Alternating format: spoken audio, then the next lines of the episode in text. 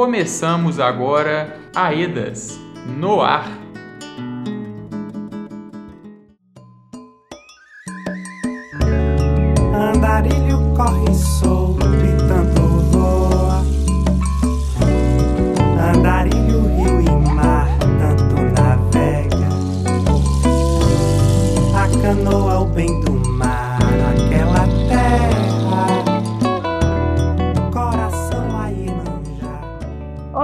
Pessoal, uma ótima semana natalina a todos e todas que vivem às margens do rio Paraupeba e que estão nos escutando.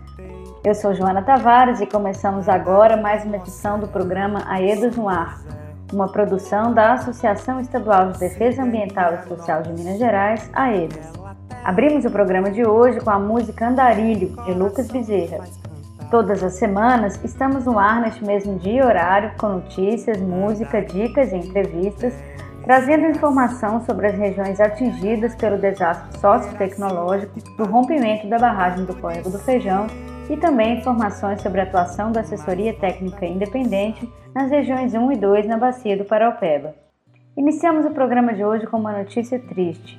A EDAS lamenta o falecimento de Júlio César de Oliveira Cordeiro, trabalhador da Vale Verde, empresa terceirizada da Vale, na última sexta-feira, 18 de dezembro.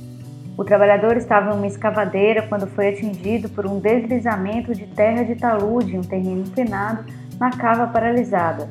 A EDA expressa solidariedade à família por este momento difícil e reitera sua posição de que é inadmissível que desastres como esse continuem acontecendo, em especial em uma área na qual já ocorreram 272 mortes, sendo que 11 pessoas ainda não foram encontradas. Continuamos apoiando as famílias na busca pela reparação integral, cobrando justiça e denunciando para que desastres dessa dimensão não voltem a acontecer e que não façam nenhuma vítima a mais. Você está ouvindo Aedas no ar. Dois documentos construídos a partir das reivindicações das famílias atingidas pelo rompimento da barragem estão prestes a serem lançados. As matrizes de medidas reparatórias emergenciais das regiões 1, Brumadinho, e 2, que inclui Betim, Garapé, Juatuba, Mário Campos e São Joaquim de Bicas, são muito importantes na caminhada rumo à reparação. Para falar mais sobre esse documento, vamos ouvir a Juliana Funari, da equipe técnica da EDAS, e o Lucas Vieira, que é coordenador territorial da EDAS em Brumadinho. Momento AEDAS.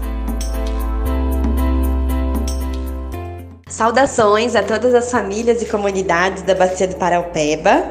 A matriz emergencial é um documento construído pelas pessoas atingidas da região 1 e da região 2, que apresenta no total 219 medidas urgentes para as duas regiões que precisam ser implementadas de forma integrada e complementar nas comunidades, bairros e municípios atingidos. Esse levantamento e organização das medidas, que são urgentes para as famílias e para as comunidades, foi construída com a participação de mais de 4 mil pessoas. A EDAS, no seu papel de assessoria técnica independente, trabalhou em cima de todas essas propostas, construindo uma explicação técnica e também jurídica para cada uma das medidas emergenciais sugeridas pelos atingidos, para que esse documento possa ser usado na incidência no processo de reparação integral. É importante lembrar que dentro da reparação integral, a matriz refere às ações de mitigação, que tem por finalidade impedir que as situações geradas pelo desastre se agravem e se perdurem no tempo, sendo apenas uma parte de todo o processo de reparação.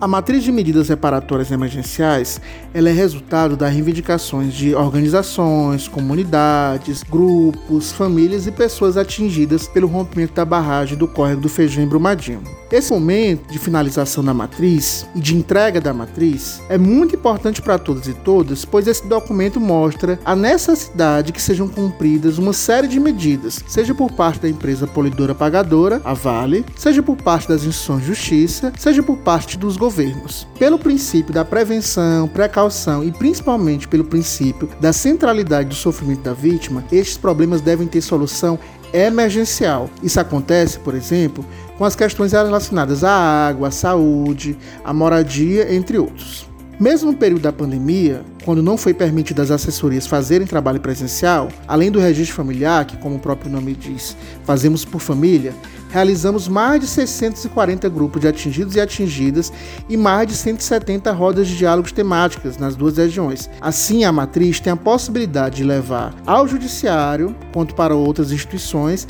a demanda dos atingidos de forma organizada, sistematizada e fundamentada técnica e juridicamente. A matriz é um instrumento de luta por direito dos atingidos. Vamos usar ela para fortalecer os caminhos e formas judiciais e extrajudiciais para a implementação das propostas dos atingidos e atingidas que não podem esperar. Nas últimas semanas, nosso programa se dedicou a acompanhar e trazer opiniões sobre a possibilidade de acordo judicial entre o governo de Minas Gerais e a mineradora Vale as barreiras impostas à participação das pessoas atingidas têm sido bastante criticadas. Mas de que forma a matriz emergencial pode contribuir nesse processo? Quem explica para a gente é Marjorie Cavalli, da equipe de diretrizes de reparação integral, e o Renato Castro, da equipe técnica. Como? Quando? Quem? Por quê? Explica, Explica aí. aí.